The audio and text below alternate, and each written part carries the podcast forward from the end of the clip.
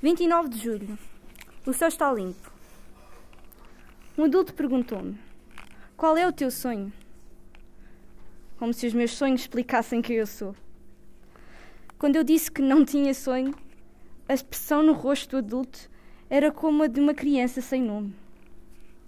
A expressão era-me familiar.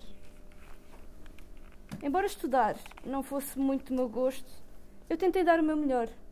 Os meus pais ficavam felizes quando eu lhes trazia boas notas. Caminhando no mesmo caminho, ao mesmo tempo, eu continuei a minha vida sem expressão. Muitos livros dizem-me: olha para as estrelas no céu noturno e torna-te nessa pessoa que brilha como aquelas estrelas. Mas as estrelas que eu olhava no céu não brilharam de todo. Então eu continuo a caminhar, a olhar para o chão. De repente, aconteceu uma coisa estranha. Enquanto eu estava a andar, uma criança veio ter comigo e começou a falar comigo. Não há nada no chão para olhar. Levanta a cabeça. Esta criança era um pouco esquisita. A criança olhou para mim com um sorriso brilhante e tinha um brilho puro no seu rosto. Mas parece que esta criança tinha a mesma expressão nos seus olhos que eu. A partir desse momento, nós começámos a sair algumas vezes.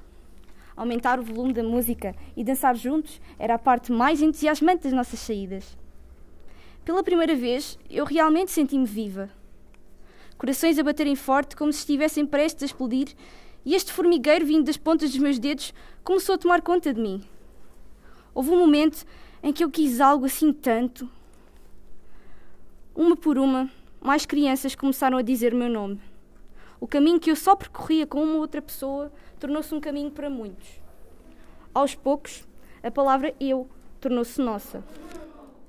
Vagueando com esta febre desconhecida, quando olhamos acima das nossas cabeças, as estrelas parecem brilhar intensamente. Hoje,